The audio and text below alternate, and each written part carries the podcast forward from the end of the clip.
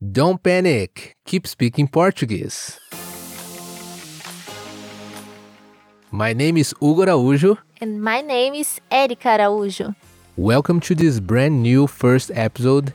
And although the name of the podcast is Keep Speaking Portuguese, excuse me because I want to speak a little bit in English in this first episode just to make sure you understand and you all understand no matter where are you from or what what is your first language. So as English is like the international language, so I'm to use it a little bit in this first episode to make sure no matter where you are, you can understand why I'm doing this and how this podcast can help you.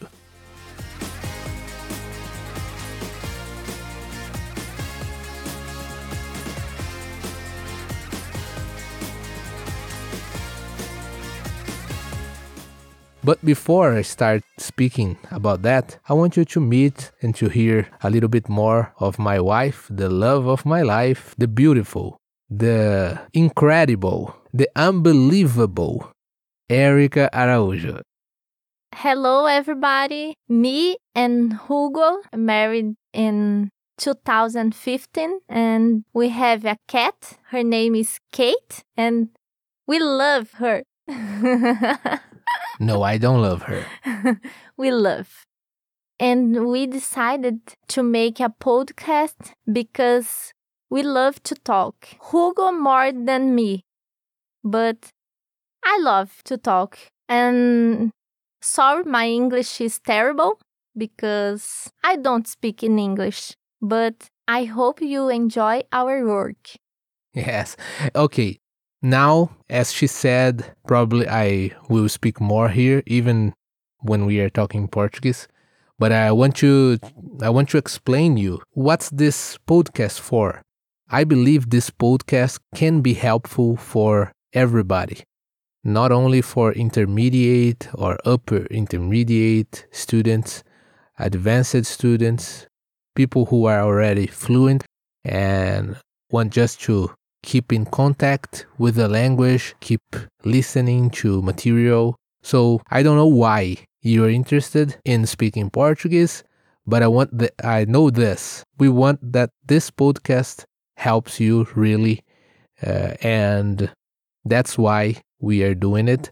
So if you are a beginner, that's for you. That that message in English is for you. And I believe our podcast, our next episodes can help you, even though you probably will not understand everything at the first time. And so that's why I decided to, to make this first episode in English to tell you three things that I, I believe. And I guess I can say, I can speak for Erica too. We believe. Uh, the first thing is keep speaking so don't worry about your mistakes. If you are learning Portuguese, Portuguese can be very tricky. Uh, you will somehow, sometimes find it like impossible to learn. And I'm speaking that not because I know how hard it is to speak or to learn Portuguese, but I know how hard it is to learn uh, another language. So keep speaking. Don't worry about your mistakes. The more mistakes you make, the more you learn. So you fall, you learn as I've heard in a song once. So keep speaking. Second advice I would give you keep listening. And that's the point of this podcast. That will be the point of this podcast of the next episodes uh, when we are going to speak more in Portuguese. So keep listening. Even though you won't understand 100% at the first time, uh, try to keep up with the, the words you already know try to understand the other words by the by the conversation and by the the intonation. Like keep listening and somehow someday you will be understanding more and more. And the third piece of, of advice i have prepared for you is keep the pace. So keep the pace. Keep listening keep speaking uh, but like don't compare yourself with others because some people will learn a, a, new language in like three or four months and will be fluent on it in a very short period of time. That's possible. but that that's not for everyone. Like if you are spending years in developing uh, your Portuguese skills, just don't give up. Keep the pace and keep your pace without comparing yourself to the others. So that was what I wanted to to say in English because uh, I I think this can be helpful to anyone learning any language really, not only the Portuguese, but so that's my message for you if you are learning Portuguese, uh, Brazilian Portuguese, or if you are learning a new language, keep speaking, keep listening, keep the pace, don't compare yourself.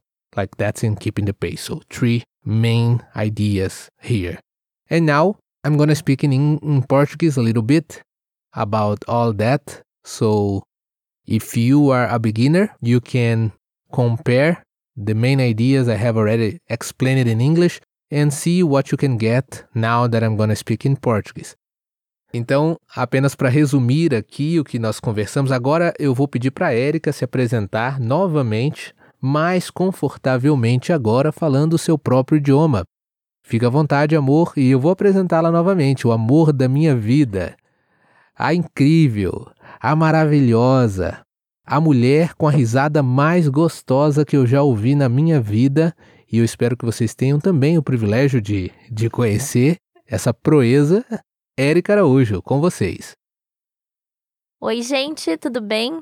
Desculpa o meu, por... meu português. Eu só queria dizer que eu estou empolgada em fazer esse podcast porque eu tô curiosa para saber o que, que vocês vão achar desse conteúdo todo que a gente tá preparando para vocês. Espero que vocês gostem. É isso aí. E falando em preparando e conteúdo todo, isso me lembrou que eu quero a ajuda de vocês também, já que esse é o nosso primeiro episódio. Temos alguns outros preparados já também, e você vai conferir na sequência. Mas nós queremos a ajuda de vocês para construir o conteúdo desse podcast. Ou, como diz a Erika, desse podcast. Ela diz que gosta desse nome. Na verdade, na verdade, a gente decidiu simplesmente fazer esse podcast só porque a Erika gosta do nome podcast. Esse é o real motivo da gente fazer esse podcast, é para a gente poder falar, ah, eu faço um podcast.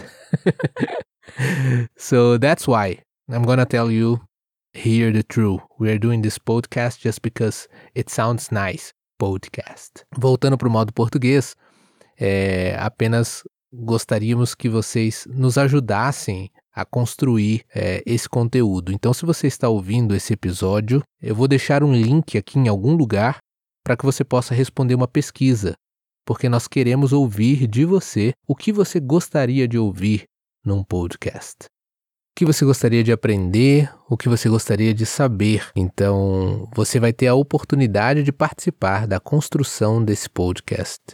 Nós estamos bem ansiosos pelas suas respostas e para ouvir de vocês o que vocês acham, o que vocês querem. Então é bem é bem interessante vocês poderem participar da construção desse podcast. So if you're still learning Portuguese from the very beginning, Uh, I want you to know that we are giving you the opportunity to grow with us and to let us know what would you like to hear, what would you like to learn, what would you like to know about Brazil, about Brazilian culture, and so on. So I'm gonna left a link here with a brief research, a few questions. You could do it in like 15 minutes and you can open your heart if you want. If you don't want to be identified, it doesn't matter, just let there your opinion. I'm sure with that information, our content will be much more useful for you. Voltando ao português, eu estou ansioso e na expectativa, assim como a Érica, para saber o que vocês vão achar dessa pequena loucura que fizemos aqui nesse primeiro episódio, desse mix de idiomas, falando um pouco de português, um pouco de inglês. Ich denke, wir können sogar Deutsch sprechen hier oder Deutsch sprechen. Denn wir haben auch ein Dialekt hier in Brasil. Und wo wir wohnen, es gibt viele Leute, wo Deutsch sprechen, so wie wir sind hier oder Deutsch sprechen. Dann wennst du bist von Deutschland, wusst du das, dass du hier in Brasil tausende Leute tun Deutsch sprechen? Ist nicht Hochdeutsch, so wie Massanto hier, aber es ist ein, ein Dialekt und es ist ganz interessant. Ich habe das gemacht bloß für ein komplett original machen. to hear uh, meet the people with the people who are listening. So, yes, we are a little bit crazy and that's what I want you to know before start listening to the next episodes. We are crazy. So, but this podcast it's going to be all about Portuguese. So, it's just this first episode that I we have made this uh, mess with a lot of languages. Not a lot, okay, just three English, Portuguese, and this dialect of German. And of course, because it's a podcast, we can't speak with you in sign language, but that's a language we also love and we know Brazilian Sign Language. Okay, we have spoken already a lot about us, so I want you to know that in the next episode, we're going to talk about a Brazilian food. I have a, a short story to share with you about this Brazilian food, ok? Então, no próximo episódio, não percam, porque nós vamos falar uh, sobre uma comida típica brasileira e eu tenho uma história muito interessante para contar sobre essa comida típica brasileira. Espero que você possa estar conosco no próximo episódio. Espero que tenha gostado também dessa loucura onde falamos um pouco de português, um pouco de inglês, um pouco de alemão. Na verdade, na verdade, um pouco de um dialeto alemão. Fizemos essa baguncinha aqui é, apenas para que você nos conheça melhor e já sinta o clima do que vem pela frente nas próximas conversas apenas em português. Mas eu acredito realmente, e vou falar um pouco mais disso no futuro, que você consegue aprender do jeito que os brasileiros falam, sem precisar que alguém fale de maneira exagerada e articulada para que você entenda tudo. Eu acredito em você. Você consegue. I believe in you. so, our message is, para finalizar então, não desista. Continue falando português. Até o próximo episódio.